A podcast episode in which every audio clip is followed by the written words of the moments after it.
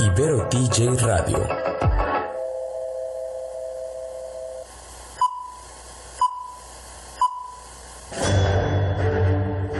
Una charla con amigos sobre los acontecimientos cinematográficos lo puedes encontrar aquí en la esquina del cine.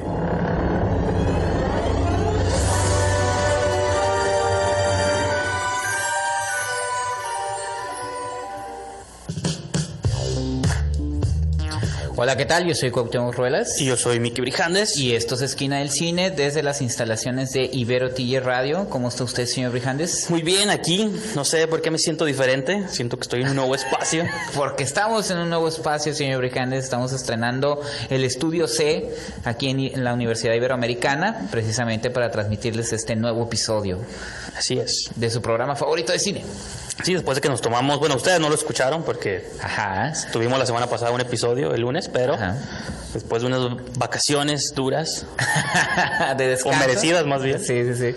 No, sí, como decía que, lo- como dice López Dóriga, no sé si merecidas, pero sí necesarias. pero exacto. Exactamente, entonces aprovechamos y bueno, les entregamos un programa eh, entre comillas especial, este porque había eh, hablamos de una película que ya próximamente se va a estrenar en cartelera nacional, que es Us, y algunas otras que teníamos pendientes. Sí, algunas series, cues- cuestiones de Netflix. En Así esta es. ocasión seguimos con más series. Vamos a hablar un poquito de, no de Netflix, pero vamos a hablar de HBO con Game of Thrones Ajá. y Amazon, eh, Diablo Guardián, Diablo segunda Guardián. temporada. Andamos muy literarios. Así es, este y, en, cuanto, en cuanto a película vamos a hablar de una que se nos atrasó por Sí. las mismas vacaciones que se cruzaron, la de Hellboy, de Neil Marshall, y vamos a cerrar con el que en cierta medida fue el estreno fuerte. Fuerte. Hubo dos estrenos fuertes, Sí, pero el para que nosotros. todos fueron a ver, el, este, el complot mongol de Sebastián del Amo. Así que pues yo creo que eso va a ser lo que vamos a abarcar el programa de hoy. Pues antes de irnos al primer corte, los invitamos a que ingresen a nuestra, a nuestra estación oficial, que es www.iberotj.fm, a nuestras redes sociales, tanto en Facebook como Instagram, en IberoTJ Radio, y en Twitter, IberoTJ Oficial, y a nosotros nos pueden seguir en Esquina del Cine, tanto Twitter, Instagram como Facebook. Así es, entonces Cuauhtémoc, ¿te parece? Sí, ahí le dejamos por el momento y continuamos con mucho más de Esquina del Cine.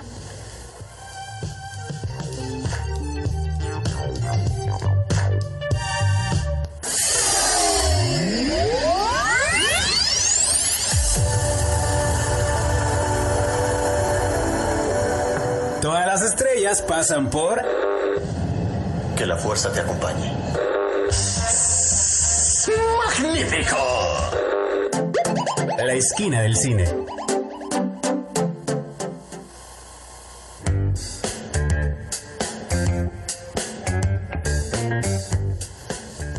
Pues ya estamos de regreso aquí en Esquina del Cine, yo soy Cuauhtémoc Ruelas. Y yo soy Miki Brijandes. Y señor Brijandes, vamos a empezar con la primera sección del día, que es eh, las noticias. Como están escuchando, pues ya estamos retomando el, el, este formato habitual del programa, Sí, ¿no? porque lo extrañaba. ¿Dónde están Así mis es. noticias? Si ustedes no me dicen, no me entero. Porque Ajá. no tienen Facebook, no tienen Twitter, ¿no? o, o porque son las noticias tan viejas, ¿no? Ya sé, de hecho, ¿no? Así es. Este, Bueno, entonces, señor Brijandes, Pues se está llevando, se va a llevar a cabo a mediados de mayo el Festival Internacional de Cannes, que es uno de los festivales más prestigiosos de pues del mundo del Así cine.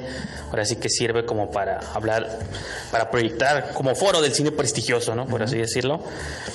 Y pues ya se revelaban algunos títulos, directores que van a participar en la ¿cómo se llama? En la competencia oficial, ¿no?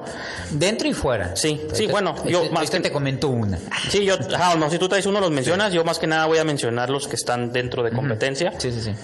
Eh, incluso tú, una que también hizo nota es que ni dentro ni fuera de competencia va a estar la nueva película de Tarantino, que todos esperaban que usualmente pues, se les estrene en Cannes. Creo Sí, que es sí, un- sí. creo que es el 25 aniversario, me parece, de, hecho, él ha sido juez, o sea, ha ganado un Cannes, es consentido, se me hizo raro, fíjate, no sé, a lo mejor no está a tiempo.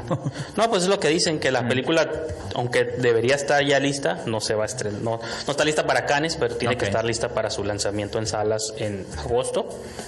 Creo que es este a principios de agosto o finales de junio, ¿no? Pero bueno. Entonces algunos de los directores que están ahí este, ya asegurados es Jim Jarmusch con su película de zombies. Qué raro, ¿no? Los muertos no vuelven.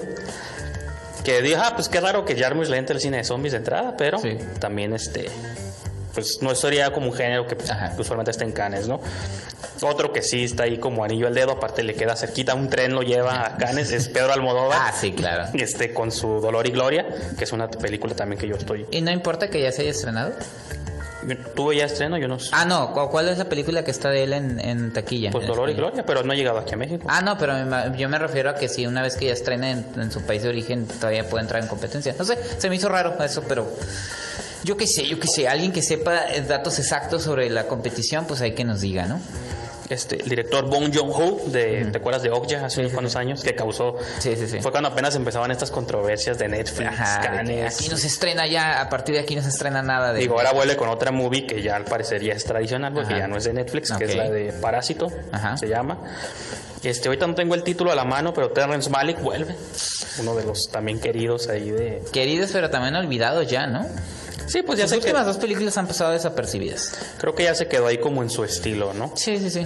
¿Tú cuál querías mencionar? ¿Tú qué te Ah, eh, lo que pasa es que eh, Rocketman, la película de la biopic sobre Elton John, que vamos a tener una función próximamente, eh, su estreno oficial va a ser en Cannes, pero eh, fuera de competencia. Entonces nada más para dar la nota que pues sí la están, sí la están como, como cuidando la película, como que sí creen en ella. Digo ya para a- a- tomarla y, y ofrecerla como estreno en Cannes, pues es porque algo trae la película, ¿no? Aunque esté fuera de competencia, pues. La película de Malik se llama A Hidden Life, como una vida escondida. Tree of Life, Hidden Life. Eh, Javier Dolan, otro querido ahí de ciertas comunidades que no quiero Sí, sí. entrar a detalles, pero es fan de... Yo no soy muy fan de su cine, pero hay Ajá. gente que le gusta. Fíjate que yo nunca he visto más, creo que una película he visto de él nada más. Y pues digo, hay muchas películas más. Esos son algunos de los nombres este, que me saltaron primero al ojo. Pero Sí, sí, sí. En otras noticias, unas noticias un poco más nacionales, mitad y mitad, son Sí, nacionales e internacionales. Una de estas, nuestras directoras queridas aquí, Isa López, Ah, sí, cómo no. que hace un par de años sacó una película llamada Vuelven, ya no está nueva, Ajá. se puede decir. Consiguió distribución aquí en DVD y Blu-ray, pero lo que yo no sabía me tomó por sorpresa. Lo publicó el sitio Bloody Disgusting hace un par de días apenas, que en Estados Unidos finalmente obtuvo distribución digital, Ok. Que es a través de una plataforma llamada Shudder, que es como una especie de Netflix o de Amazon, pero de puro género, ¿no? Que no existe en México, si estuviera ya fuera yo suscriptor, estuviera diario, Sí, ya sé. pero sí, este, no sé qué opinas tú. No, no, pues magnífico. Digo, como tú bien lo mencionas, digo, Isa López es una de las directoras que hemos seguido. Este, siempre hemos dado una nota de ella. Eh, tem- tenemos por ahí en, en los archivos de Esquina del Cine, si pueden buscarlo, una, una larga entrevista con ella, bastante buena. Este, una, una directora que eh, muy, muy talentosa y que me da gusto porque van a tener la oportunidad nuestros amigos gringos de ver una excelente película de género. Sí, que en Estados Unidos se llama Tigers Are Not Afraid, que era el título original que tenía acá, ¿no? Está padre el título. A mí me gustaba más ese, incluso Sí, creo sí, que no creo si ya lo mencionó ¿no? en la entrevista de que era el título original, tiene algo que ver con el contenido de la movie, pero los distribuidores nacionales creyeron que vuelven, era mucho más vendible. También tiene una relación, pero los tigres no tienen miedo, pues Ajá. también suena padre, ¿no? Y sí, no, y tiene mucha relación con la trama de la película. No, y ha sido elogiada por Stephen King y Guillermo Claro. del Toro, fue la que le, de cierto modo consolidó la relación entre ella y del Toro y ahorita están trabajando en proyectos juntos, entonces pues está suave Que ya vayan conociendo la obra de Isa López en Estados Unidos, ¿no? Y ya para cerrar la sección de noticias, mm, en cuestiones mucho más controversiales, es un tema pues que ha estado muy vigente todos los... eh, había una película, un proyecto que estaba trabajando Chloe Grace Moretz junto a Max Landis Mm, ok. y Max Landis dicen que ya le dieron una patada fuera del proyecto porque le salieron acusaciones Ah, no contra su persona, entonces pues ¿Neta? Él estaba como guionista y que lo estaba como quizás Digo, yo sabía que el tipo es medio patancillo, pero no, no. La película o el proyecto, el proyecto se llama Shadow in the Cloud y que el guion era de él, pero que Chloe Moretz estaba así como que no salía ella si él seguía como en el proyecto y dijo, no, pues ya le lo sacaron a él y asignaron a la directora Roseanne Liang, entonces Ajá. pues esa es la nota Max que Landis publicó. iba a dirigir. No, él es el guionista. Ajá.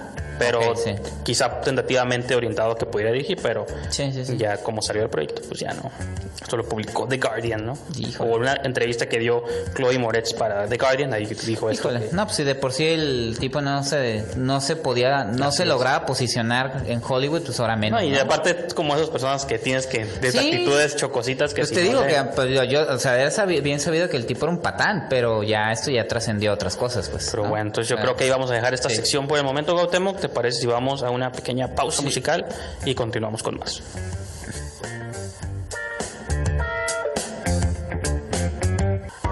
De la reflexión A la acción. Ibero TJ Radio es la alternativa.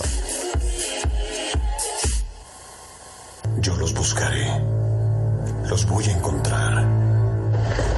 Si eres un cinéfilo, tenemos un lugar perfecto para ti en la esquina del cine.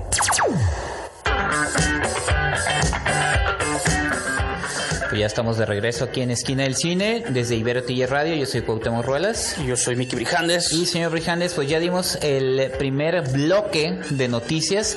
Y ahora vámonos con su sección favorita, señor Brijandes. Así ¿Cuál es. Me dicen que todavía no se le hizo el contrato. Ya tengo casi un mes esperando. Sí. que es la única sección que y está legalmente condicionado a hacer, pero bueno. Ya amenazado con que una vez que se haga legal esa sección, usted es la única que va a dar y aquí va a seguir caminando. hablo y me voy. Así es. Pero bueno. Eh, Muchas sorpresas. La taquilla, sí, bastantes. sé. este, la taquilla, pues, ¿de qué consiste? Como lo mencionamos cada Ajá. programa, entonces leemos el top 10 de los resultados, los 10 primeros lugares en la cartelera mexicana. Estas son las 10 películas que estuvieron en la preferencia del público. Y pues, una que sé que estuvo en la preferencia suya, que tenemos en el número 10, la que fui a ver con su mujer el fin de semana, After. No, yo no, no, No, no fueron, yo sí, dije, no, no, esta pasó de película es largo. para. No, fíjate que eh, yo te dije una vez, mi esposa intentó ver la de 50 sombras de Grey Y y las a los quitó. 10 minutos dijo que estoy viendo esta cochinada y la quitó. Yo admito ser fan de la primera. La primera Ajá. sí me gusta, me hace reír, es como comedia involuntaria. La 2 y la 3 ya le metieron subtramas de espionaje. Ah, pero ¿por qué la mencionamos? Porque After es un fanfiction Sí. de las 50 sombras de Grey, pero ahora ubicada con chavos de la universidad. Y 50 sombras de Grey empezó como fanfiction de Twilight, ¿no? Exactamente, Entonces, es la fanfiction de la fanfiction. fanfiction. Entonces imagínense el- el- la calidad. Entonces, adolescentes material. están planeando su fanfiction de After, pues, para seguir el legado. ¿no? Así es, así es. Pues bueno, esa es la Ajá. número Esa 10. es la- Número 9, El Cementerio Maldito. Ok, ha bajado algunos peldaños a lo que Su veo. tercer lugar de, en tercer semana de Sí, exhibición. sí. Esta es una película de Paramount Pictures. En octavo lugar, Hellboy. Una Ah. película que vamos a comentar hoy, pero Sí, se va a desplomar. realmente nunca alcanzó el primero, No, ¿va? no. Porque tenemos que mencionar que la semana pasada que no tuvimos programa en vivo, 100%, este... Se estuvo. No, pero no estuvo en primero, tuvo No Manches Frida en primer lugar. Un que- sexto. Ajá, empezó en Sí. sexto, aquí bajó dos peldaños. Sí. Pero No, y nunca va a seguir- llegó a seguir sí, hasta. Probablemente ya viene Avengers, ya va a Sí, desaparecer. Ya salió. No va a sacar a todas, así que de un barazo. Adiós. Por así que directo al infierno, Hellboy, te vas, pero sí, ni siquiera nunca llegó a los primeros No, no, lugares, no, nunca. Y ahorita que hablemos de ella, Ajá. vamos a explicar Sí, sí, sí. probablemente las teorías de por qué Sí, ya sé. no No avanzó. funcionó. Otra película de origen extraño, a ver si tú me puedes explicar un poquito. Un amor inquebra- inquebrantable. Ah, sí, sí, Séptimo sí. lugar. Este. ¿De dónde viene? ¿Quién la hizo? Te voy, a, te voy a decir por qué supe de ella, por la actriz principal. Sale en This Is Us, ¿no? Sí, ella es una de las protagonistas de This Is Us, una, una de mis series favoritas, pero que la última temporada ya no está tan buena, pero eh, me gusta mucho. Y está basada en un hecho real. Este, tiene tintes religiosos. Ok. Entonces... Que también es como un propio Sí, mercado que claro. ya sabe luego y que se han estrenado ¿no? otras Sí, películas sí. Como Dios no- Dios está muerto Claro, que llevan como tres, cuatro. Eh, sí, van tres, de hecho. Este, y esta es una película que surgió de ese evento real. Y te digo, yo los, yo supe de su existencia por la actriz, pero Sí. no me he animado a verla, la verdad. Pues Ahí bueno, eso fue. Pero fue el séptimo lugar, que dice que Ajá. alguien del país le está gustando. Sí, sí, sí. Sí, pues tiene su mercado, como tú lo dijiste. En el sexto lugar, una película que también vamos a comentar más adelante, El complot mongol. Ah. Ah. No estuvo más arriba porque hay otros titanes peleando. No, y también porque, ay, digo, la verdad, digo, al público nada les embona, nada. ¿Pero por qué es, qué es eso? ¿Qué es complot mongol? O sea, no, bueno, ya la- va a ser la película principal que vamos a comentar, pero sí me decepciona un poco que esté en sexto No, y lugar. a favor y en contra, porque los que son haters de los Sí. actores populares, Sí. que por qué sale Derbez y ya no la ven. No, por y que, que por qué sale Chabelo también, ¿no, Y hombre? los que sí son fans no la ven porque no es una temática que les llame la atención, ¿no? Porque no es comedia, ¿no? Sí. Entonces, como esto por ningún lado les Ningún lado, a las por audiencias. ningún lado. Pero mínimo un sexto lugar ahí. Sí. Ya no va a volver a estar ahí, pero... No, ya sé, yo creo que para la próxima semana desaparece. En quinto lugar, otra de tus películas favoritas, Parque Mágico. Que un dato curioso yo no sabía. Hay un podcast argentino que me gusta mucho que se llama Hoy tras Noche y ahí me Ajá. dieron un dato curioso A ver. que es una película que no tiene director. Si tú buscas en IMDb y en Ah, todos lugares no tiene director. O sea, sí la dirigió alguien, pero Sí. también fue despedido por razón. El tema que está ahorita Sí, sí, causando que todo el mundo. Y ahorita ya no es como en los noventas, que cuando pasaba eso, 80s, 90s, agarraban un nombre. Alan, Smith, sí. Smith no, ahorita órale, dice ¿no? que, que el que la dirigió es un, anim- es un animador que estaba haciendo Sí. creo que su debut en dirección. Y lo corrieron. Y lo corrieron, pero la película ya estaba terminada, entonces no le querían dar el crédito a él, pero no se lo podían dar a nadie más porque la Sí, película ya estaba sindicato, hecha. ¿no? Entonces, Ah, o sea, sí tiene un director, que ahorita no me acuerdo el nombre, pero no salen los créditos de la película y en IMDb no viene el nombre del director. Tienes como que meterte a hurgarle bien para todo. Si quieres, búscale ahorita. Sí, lo voy a pues, checar. Ese es Wonder Park, ¿no? O Parque Mágico. no, ya nada más mencionar. En México, la, el doblaje lo hizo la familia este Rubín Legarreta. ah, ok, no. Sí, pues. Andrea Legarreta y su. Y vuelve al cine, ¿no? Porque por ahí vimos Ajá, un trailer. se que- anda con todo Andrea Legarreta, ¿eh? Bueno, para irnos rapidito, Sí, porque sí, sí. nos come el tiempo Dumbo en cuarto lugar, Ok. que ya habíamos hablado un poquito de eso. Y tenemos una crítica de Dumbo. En tercer lugar, Shazam, Ujú. Bajó, bajó. bajo dos peldaños. Segundo, No Manches Frida, que no le hemos comentado, no le hemos visto, pero cuando esté por ahí en clic. Sí, sí, sí, ya, ya, ya fue suficiente con ver la primera. Y en primer lugar, otra que tampoco quisimos ver, no sé por qué. Ya La- sé, yo pensé que usted lo iba a ver. Las fechas no se prestaron. Este, la maldición de la llorona, en primer lugar. Apropiación cultural otra vez. Sí, pero de esa no hay bronca. Ahorita vamos a hablar de apropiaciones culturales. Ahorita vamos a hablar de eso. No, yo sí quería verla, pero escuché muchos comentarios negativos y realmente sé que es producida por Yo escuché divididos, ¿eh? sé que es producida por la mente maestra de James Wan, pero no es dirigida por él. Porque ahora resulta que Michael Chávez es un buen. Es, eh, el Conjuro 3, que va a ser dirigida por Michael Chávez, director Que de La sí. Llorona, que está todo, es un universo cinematográfico, está en buenas manos, dice. No, y hay una expresión que le, le adjudico yo a Iván Farias y me gusta robársela desde que la escuché. La dijo en un programa Esquina del Ajá. Cine, de que ya muchos directores consolidados tienen sus niños. Pues, ¿no? Ah, sí. Entonces, para mí Michael Chávez es uno de los niños de, Sí. de James Wan Sí, sí, sí. y lo puso ahí a jugar, a dirigir. No digo que sea malo o bueno, está Samberg que ya comprobó que sí puede con manejar una franquicia, Sí, sí, pero habrá que ver. Yo estoy a la... No solamente demostró que puede manejar una buena franquicia, él rescató a Annabelle Creation. La primera era una porquería. Sí, sí, y la, dos segunda bien. Estuvo luego, bastante bien. Y los pues, Shazam. venía Lights Out y ahorita Shazam. Pero bueno, entonces vamos a ir a un segmento musical, Cuauhtémoc, ¿te parece? Fin de semana vi Aquaman y me acordé que no he puesto ninguna pista del soundtrack de Aquaman. Entonces vamos a escuchar un track llamado Arthur, como el nombre de Aquaman, eh, del compositor Rupert Gregson Williams, que es el mismo compositor que hizo la música de Wonder Woman. Entonces, como que dijeron, ya Sí. funcionó, vamos a meterlo otra vez acá, ¿no? Entonces, vamos a dejaros con esa pieza musical y continuamos con mucho más de Esquina del Cine.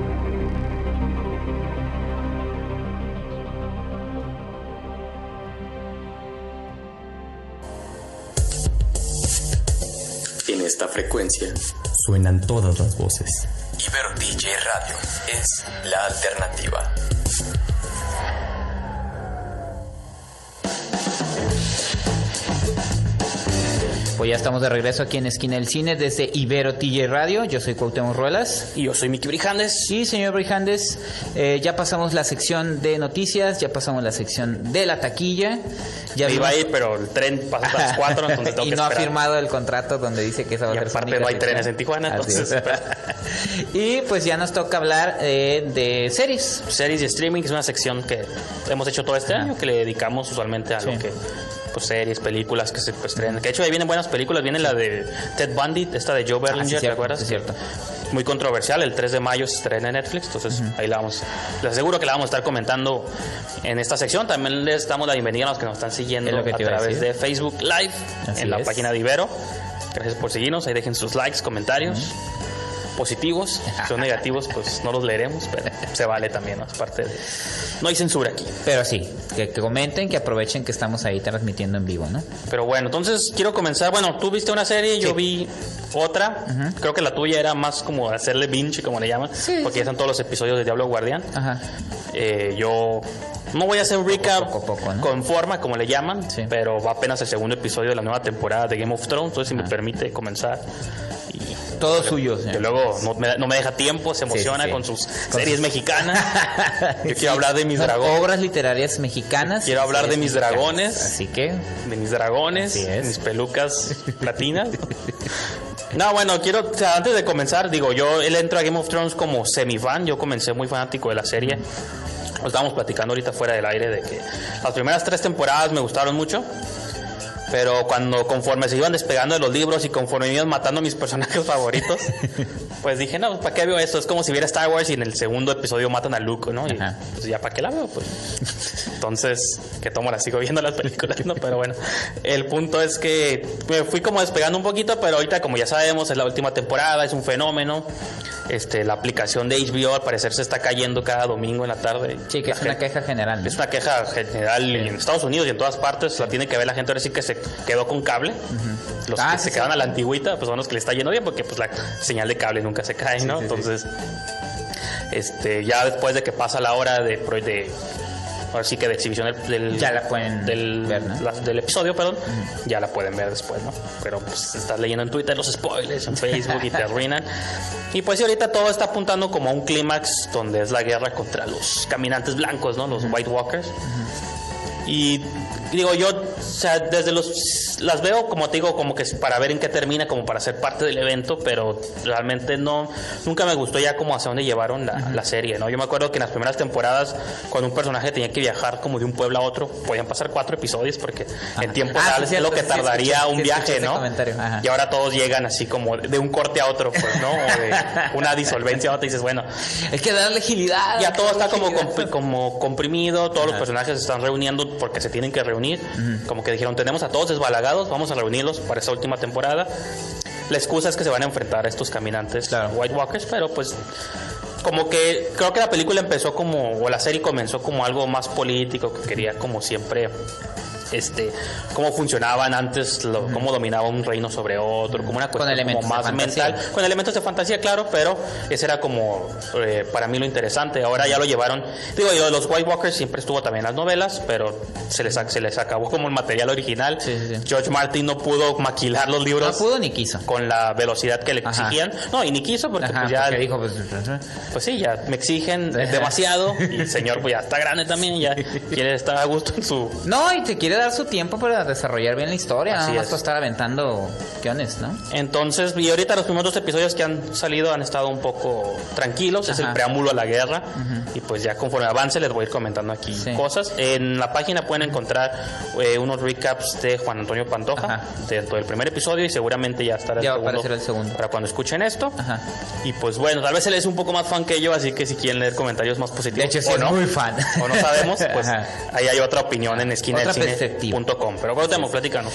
Pues yo nada más rápidamente les voy a comentar. Digo, eh, Diablo Guardián, para los que les gusta la literatura mexicana, saben que es una obra muy premiada de Javier Velasco, que se adaptó el año pasado, fue en este para Amazon Prime. ¿Fue por las mismas fechas? Poquito sí, más o menos. Eh, de hecho, ahí en Esquina del Cine pueden ver mi reseña de la primera ah, temporada. Y ahora, pues, eh, prácticamente nada más adaptaron la mitad del libro. La serie no va a continuar, no va a haber más temporadas, o sea, es eh, Diablo Guardián y Diablo Guardián 2, así la están... Eh, volumen 2. Ajá, como volumen 2, y se acabó la serie, ¿no? Eh, a mí no me gustó la primera temporada, yo achacaba un poquito, digo, yo soy muy fan de Catalina Aguilar Mastreta, que es directora y escritora de cine, y escritora también. Ella fue la que hizo el desarrollo para la, para la serie, la adaptó, pero creo que no a pesar de que el formato te, te, da, es más noble que hacer una película de dos horas, tres horas. Sí, porque te puedes expandir. te puedes expandir más. Creo que eh, no que la esencia del libro se pierde un poco y los personajes quedan un poquito a la deriva. Y en esta en esta nueva temporada que pues es la continuación de la de las de la de la obra en sí, continúan los mismos problemas, no son empáticos los personajes. Los diálogos pues viniendo de una fuente literaria son buenas, pero cuando se escucha la voz en off de Violeta que es interpretada por Paulina Gaitán, se escuchan falsos, no entiendes exactamente bien por qué la protagonista hace lo que hace. Y sí, yo sí me sentí lejano, digo, aguanté la primera temporada, esta la he estado viendo con más lentitud, llevo apenas tres capítulos. ¿De cuántos, pero? Son ocho. Ocho. Entonces, este, pues voy bastante lento, no estoy viendo nada que está, Que está mejor, eso Tijuana.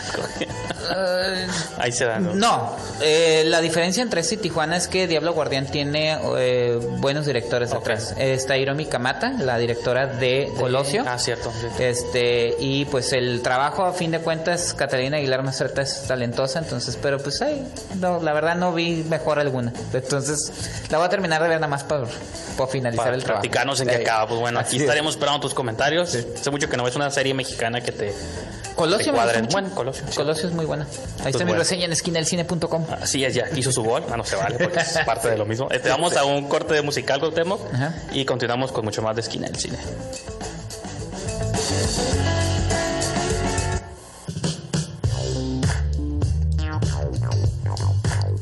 Pues ya estamos de regreso aquí en Esquina del Cine desde Ibero TJ Radio. Yo soy Cuauhtémoc Ruelas. Yo soy Miki Brijandes. Pues ya hablamos de las noticias, ya hablamos de la taquilla, señor Brijandes, ya hablamos de Game of Thrones, Diablo Guardián. Hemos estado hablando mal de la mula fuera del micrófono. Ah, cierto, la película de Clint Que ya salió en video y muy mala, no la vean, gente. Sí, no, pues eh, nos tocó hacer la reseña aquí. Sí, bueno, tú, me tocó a mí. Tú, sí te atreviste a verla. Yo hice pedazos también. Yo ahorita que ya está disponible en video en iTunes, click y todo Descubriste lo que te había dicho. Y no, está, no, está muy mal. El nivel de una telenovela, ¿no? Sí, casi, casi, pero bueno. Pero bueno, ya vamos a hablar ahora sí de películas. Películas, bueno, una que tenemos pendiente sí, ahí. Sí, una película pendiente que yo quiero defender.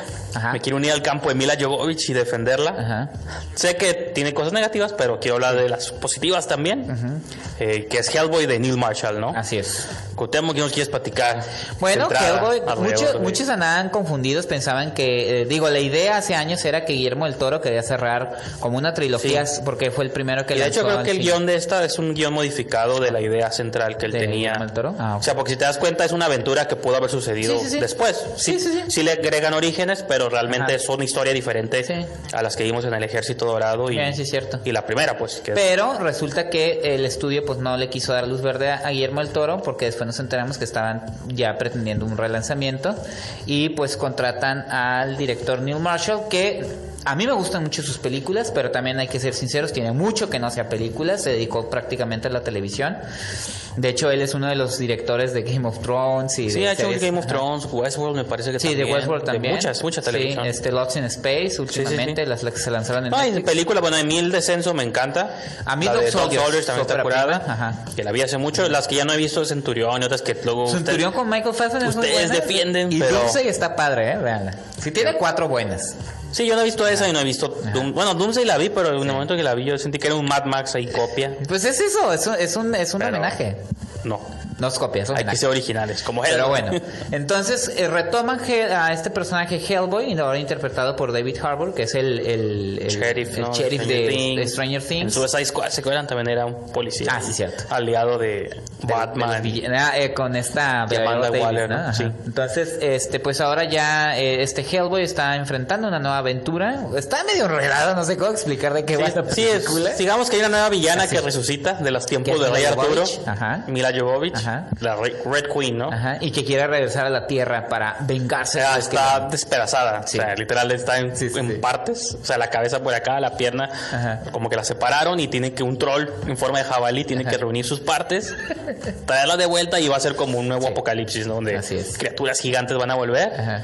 Y hay una bruja que vive en un mundo fantástico, Baba Yaga, ¿no? Ah, que sí, siempre la mete. Es, es, es un desastre. Hay trolls, hay monstruos, De duendes, todo, hay sí. una vidente, que es el personaje este de American Honey, no me acuerdo el nombre de la actriz, Sasha hay, Lane, hay me un parece. este militar eh, que se transforma en jaguar. Ah, sí, que dicen que Guevara me decía que fuimos a verla a una función con Jorge Guevara. Ah, que por cierto está la reseña ahí también de él. Ajá, y él decía que son los poderes de Cheetah, ¿no? La villana de Wonder Woman, que Órale. en una jungla, en una misión en una jungla, se com- como que la Ah, ataca. lo que le pasa a él. La mismo y se convierte en Sí, Cheetah, es, ¿no? es como un hombre lobo, pero... Sí, sí. Es un jaguar, ¿no? Ah, un jaguar. Entonces, pues, señor Brijandes, ah, ahora sí que los micrófonos son de usted, Sí, defiéndala. Yo lo mencionaba entre broma y no, de que yo de las primeras dos, aunque sean de Guillermo el Toro, yo Ajá. nunca he sido fan de esas movies. A mí me gusta más la dos. Sé que tienen ahí- no, o sea, no, no le puedo negar el mundo que creó, lo de en la 2, todos los personajes. Sí, Se ve que. Guillermo el Toro es una fuerza de naturaleza difícil sí, de sí. contener Sí. en lo creativo Y en lo muchos- fantástico, ¿no? y la- los muchos de- aspectos también. Pero En la manera de comer. usted lo dijo, usted sí, lo ya dijo. sé, ya sé. Ya no va a querer venir al programa. Yo también estoy gordo, puedo decirlo. Conocemos gente que lo conoce. Yo también estoy gordo, puedo decirlo. Pero bueno, entonces el punto es que él creó cosas muy padres, pero nunca han sido mis movies favoritas. Entonces yo a esta le iba a entrar como, ah, pues lo que es una tercera parte. Bueno, no conectada, pero es una tercera reiteración de Hellboy. Lo que yo no vi venir y lo que de lo que soy defensor es de los extremos de la película. Neil Marshall creo que como que se quiso burlar de todos, se agarró el dinero y corrió, pero no, en el sentido de que sí, como dices tú, eso es confusa, es Es enredosa, un desastre. va Curada. por todos lados, pero yo disfruté los excesos, pues los- la violencia, sabía que había familias en la sala y dije, Sí. ¿cómo están recibiendo esto. Pues una carnicería Sí, sin sí. control, un montón de criaturas y matándose, masacrando Subtramas, gente, o sea, subtramas innecesarias, nada llevaba nada, entonces una parte de mí dice, a lo mejor es intencional, unos lo pueden entender como mal hecho, yo no creo que sea mal hecho porque como dices tú, Neil Marshall trabaja en tele, está bien entrenado, es un buen director, Sí. Tiene una empresa dedicada a ese tipo si de lo hizo labores. así es porque quiso, casi casi, y porque no sé qué problema. Porque lo dejaron. Por ahí dijeron también que hubo luego problemas. Ah, bueno, sí, cierto, sí, cierto. Y No, de hecho se sabe que en, en el set eh, hubo... em, eh, no se llevaron bien ni el director, ni los productores, ni el actor. y el Harbour, ¿no? Ajá. Que sí fue eh, Sí. mala vibra, así.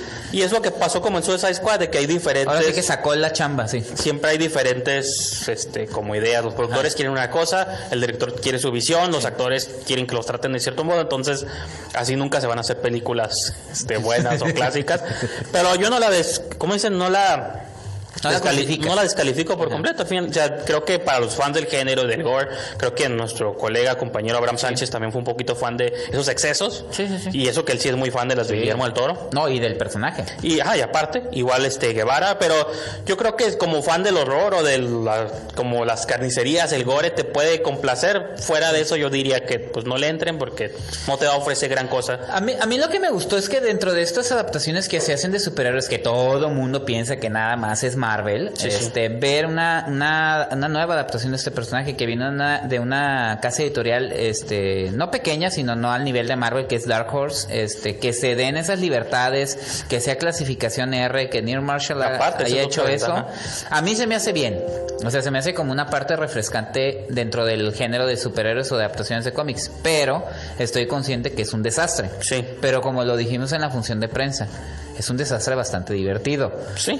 Pero mucha gente no lo va a agarrar por ahí. No, y que es lo que yo, por eso defiendo siempre las Resident Evil y por eso Mila Jovovich salió a decir que sus movies siempre son incomprendidas porque siempre hace Sí, movies claro. muy varas también ella, pero eso, es, como dices tú, uno también en el sentido de que no todo tiene que parecerse a Marvel hasta en lo narrativo, Exacto. pues también se vale que haya directores o proyectos que se salgan que un poquito de la norma. no sean siempre B, ¿no? Sí, y a lo mejor no sea tan bien construida como un Deadpool o cosas así, pero ahí, ahí está, en cartelera, ustedes decidan, ¿no? Pero bueno, te vamos a una pequeña pausa musical y continuamos con más.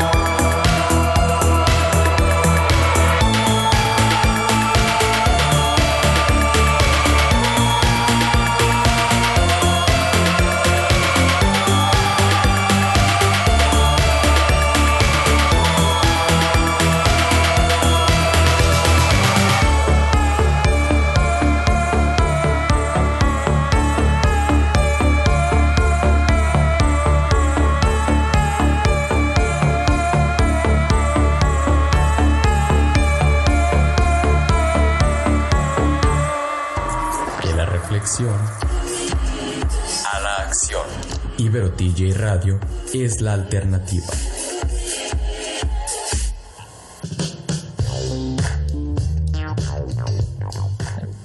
Pues ya estamos de regreso aquí en Esquina del Cine. Yo soy Cuauhtémoc Ruelas. Yo soy Miki Brijandes. Y señor Brijandes, pues ya comentamos Hellboy y ahora vamos ahora sí con el plato fuerte de este día que es el estreno de la película mexicana. Llorona. La Yo- ah, sí, sí, sí, sí, ah, de Michael Chávez. Este, no, el, el estreno de la película mexicana El complot mongol, la tercer largometraje de Sebastián Del Amo. Es la segunda ocasión, o sea, es la adaptación de una de las novelas eh, policíacas o novela negra mexicanas. Fundacionales, ¿no? La Sí. llaman del cine negro. Más influyentes eh, el- de Rafael Bernal, es de las más importantes.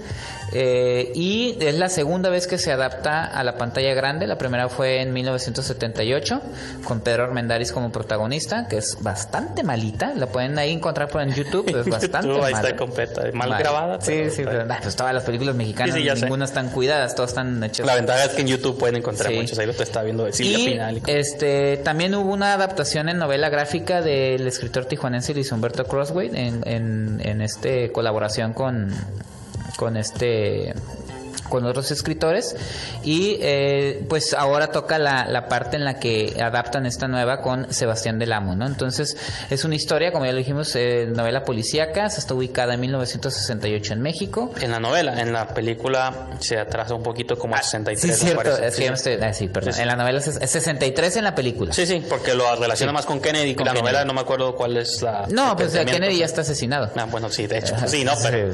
Entonces aquí eh, se, eh, se viene la visita de Kennedy en la película, o sea, ya estamos hablando de la adopción de Kennedy a México y la KGB eh, obtiene un rumor de que la China comunista está planeando asesinarlo, entonces... Que tiene como infiltrados en México en el barrio chino, pues, ¿no? Entonces eh, le dan el, el, coronel que es interpretado por Javier López Chabelo y eh, Rosendo del Valle, que es Eugenio Herbes, un político, le asignan ahora de Amén Alcázar, que es Filiberto García, la investigación porque él tiene buena relación con la comunidad china, ¿no? Y pues ahí ya se, eh, se integran eh, un agente del FBI, que es. Graves, Ari, el actor Ari Brickman, y luego está Lasky, que es un agente de la KGB, ruso, que es Moisés Arismendi, y el interés amoroso, ¿no? Que es Martita, interpretada por Bárbara Mori. Entonces ahí se va desarrollando todo sí, este que como el título lo sugiere, o sea, es todo un complot, una maraña ahí de tramas, en el buen sentido, pues de que, sí, sí, sí. de que hablamos de Hellboy, de que es confusa. Creo que el complot mongol puede ser confusa para alguien que no esté prestando atención, pero en el sentido de que son, ajá, como dices tú, son muchos este, participantes, muchos, cada, como cada gente representa como sus, sí, ahora sí, que sus agencias. idiosincrasias también. Ajá. Y, y pero también es una sátira, hay que decirlo, es una sátira, es burlesca, es un humor negro, no es para tomarse en serio. Yo comentaba así en mi micro reseña que hice también para Facebook que vivimos en tiempos de almas sensibles donde quieren todo, sí. donde se espantan y se molestan con todo y que es un tema que ahorita sí está muy este en el aire, que es lo de la apropiación cultural, que ya lo, nosotros lo manejamos aquí hasta en chiste, sí. pero a veces es como quizá lo, lo que está causando como controversias, ¿no? De que como personajes o actores mexicanos como. Bárbara Mori interpretan sí. a un personaje chino o china. Ajá incluso este Sánchez Parra hay otros que sí Salvador son Sánchez pero hay otros que no un par eh, los extras y un par y este... que tío de entrada también siento que esas son sí. como controversias también muy gringas pues cuando sí. pasó lo de Scarlett Johansson con uh -huh. Ghost in the Shell que de entrada es una caricatura una caricatura sí. no tiene nacionalidad pero resulta que era japonesa la monita Ajá. si ustedes ven el dibujo tiene los ojos muy abiertos yo no diría no tiene nacionalidad es el Ajá. futuro en una novela también puedes plantearlo pero es, es lo de menos pues la, la, creo que la, la, historia está hablando sobre mira. cómo se unen varias cosas uh -huh. y aparte esta, es un material de otro tiempo. Sí. Cuando lo traduces naturalmente, si lo quieres respetar, tenías que hacer eso sí. y ni modo. No, a mí lo que voy a decir es, muchos críticos, está dividiendo la crítica, pero yo lo que vi es una muy buena adaptación de la novela. Realmente de Sebastián del Amo la adapta muy bien. Y muchas de las cosas que están criticando sobre esta representación de la comunidad china, que la manera de hablar y todo eso, lo tiene la novela. O sea... Sí el personaje del chino Liu, que es Salvador Sánchez, que también criticaron, que Salvador Sánchez hace mucho tiempo también interpretó un personaje asiático en la telenovela El pecado de Yuki, sí. con Ana Martin, que sí, también sí. está interpretando una claro. japonesa. Este en el personaje de la novela así habla. Y de hecho, yo tuve que leer dos veces los diálogos en la novela porque como que me perdía ah, por el juego, escrito, ajá, sí. porque así está escrito. Entonces, eh, a, lo están de alguna manera respetando en la novela. Eso es por un lado. También hay gente que se está ofendiendo. No, yo te digo, es como te dijera, no pueden adaptar ya la Biblia ah. porque son personajes de otro tiempo, ya sí. no hablan así, no se ha visto cualquier libro que no sea de la actualidad. O sea, no, tienes que respetar, si quieres respetar, o tómate todas las libertades del mundo como la, la adaptación anterior y no le va a gustar a nadie. Exactamente, que es muy mala. Y yo digo, en mi reseña yo no menciono eso porque para mí no fue como... como no, es algo... uno de los puntos. Ajá. Lo que sí menciono es la otra parte que le estamos molestando a los puristas de la obra, que este como está narrada en, en primera persona por Filiberto García, la decisión que toma Sebastián del Amo es que el personaje esté rompiendo la cuarta pared y esté hablando con nosotros. Como Deadpool. Y eso lo están tomando como una como un mal chiste, como que no es gracioso, como que es un atajo malo que tomó Sebastián del Amo. Sí que a mí me que a mí me pareció bastante divertido. No, bueno, es que al final cabo ese recurso que él utilizó, el es que es lo malo, cuando una película te desvías por todas las controversias, le dejas de prestar atención claro. al contenido mismo, que eso es lo que es lo que hay que evaluarse, pues la película es una adaptación de una novela negra y creo que en ese sentido bastante este, divertida. Es bastante divertida. Digo, la, en la sala que estábamos la gente estaba riendo y aparte digo, también yo bueno, yo sí me declaro fan de las películas de Sebastián del Amo, me gusta su sí, estilo, claro. sus recreaciones, sus movies nunca dejan, nunca no vienen con controversias, Cantinflas también sí, traía sus propias cuestiones, pero él lo mencionaba en la entrevista para Cine Garage, pues hay que la gente como que reclama un cine diferente, pero cuando sí. sale en cartelera, o sea, no es una película de arte y no es una comedia romántica, es una propuesta comercial. Uh -huh pero es un thriller, nunca vemos thrillers mexicanos. Y cuando hay uno, ahí viene el hate Sí. por detrás, cuando es una muy buena adaptación. ¿Qué pues. pasa con el público? Nomás rápidamente, que es cuando dije al principio, nada les embona. Si sale una comedia romántica como No Manches Frida, está atentando contra el cine Sí. mexicano. Y si es Roma, le das, no, no. le das un thriller eh, policíaco, No, sí. se está burlando del obra original o de la comunidad china. Le das una película, una tragicomedia como Las Niñas Bien, no pasa nada, no, no le entiendo. No, sí, o Roma y eso es para hipsters. y- O Belzebut, de terror. Sí, sí, que ya la vi muy buena también. Ajá, y que, y que muchos, como que, ah, sí, sí, sí, me acuerdo que se estrenó, pero como que, entonces, ¿qué quieren? Hay, hay una frase que no podemos repetir, Sí. creo que la dijo Isa López en un Sí. programa especial que Sí, mencionamos. Que lo estoy diciendo yo, pero lo estoy cortando. Sí, de que No les nada embona, pero les- algo. Ningún Lego les embona, ¿no? pero bueno, No, es pero- la oportunidad de verla. Creo que es una muy buena película, una muy buena propuesta del cine mexicano. si vamos a una pequeña pausa y ahorita a lo mejor comentamos más.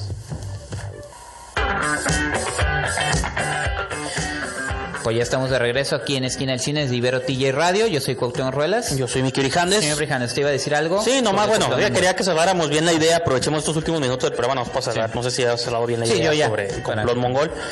Pues era eso nomás de decirles que, como dices tú, bueno, es que creo que sí cerramos bien la, la idea, disculpen ustedes, pero de que den la oportunidad a todas las propuestas distintas que hay, digo, como tú mencionaste, Las Niñas Bien, una muy buena película que salió este año, Belzebut. Belzebú, película de terror muy buena que salió a principios de año, yo ya la vi también, ya está en video, búsquenla. Si les gusta la comedia romántica, vayan a ver No Manches Sí, no también, pasa y nada. vienen muchas más, como cuando fuimos a ver todos los trailers, la mitad, bueno, bien, casi todos eran comedias románticas, de vez en Pues cuando viene una de terror. Y yo más que nada estoy en contra como del criticar sin conocer, ¿no? Y Claro. Puedes verla y puede que no te gusten, a mí no me gustan las comedias, siempre te lo he dicho, aquí Sí, lo he sí, dicho. No son tu no son tu- Pero- no eres el mercado. El punto es no estar diciendo que no hay cine y que todo es lo mismo, porque no es cierto, es una vil mentira y cada programa que hacemos aquí se los comprobamos. Ah, pues, y luego que- si salen con que es que todas están hechas en Chil- en el DF, Sí. También. está en Mexicali. en Mexicali, pero, y tampoco. pero nadie la vio, entonces esa es la batalla que tenemos que pelear aquí en esquina del cine, pero ahí vamos, Ahí luchándola. estamos, aquí somos. Somos los soldados es. género. Pero bueno. Ya me hizo amigo hasta a defensor del cine nacional Sí, cuando antes no lo era, güey. Pero ya tiene usted sus directores, Isa López, Sebastián Del Amo, Ah, no. Sebastián Hoffman. Sí, sí. Sí, sí, sí. Hay directores. Pero... No, y siempre, siempre ha habido, pues yo lo que digo, el chiste es de que yo no veo animaciones ni Ajá. comedias románticas, pero ni aunque sean americanas, ni americanas las veo tampoco ni documentales. Pero bueno. Ok, pues antes de despedirnos, señor Brijandes, invitarlos a que ingresen a nuestra estación donde pueden escuchar no nada más Esquina del Cine, sino toda la programación de Ibero TJ Radio, que es www.iberotj.fm.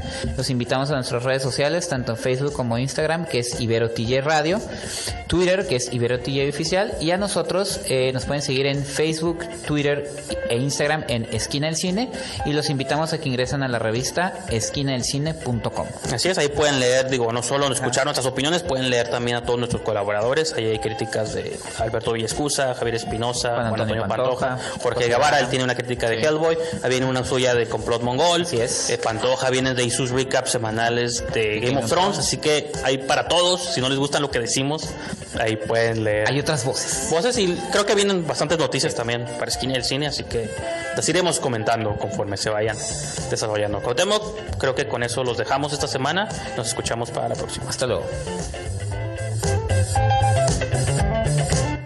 Corte y queda.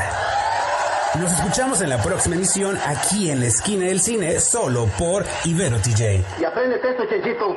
Mientras cómanos, ámenos y bébanos, aunque no trabajenos. Ibero TJ Radio.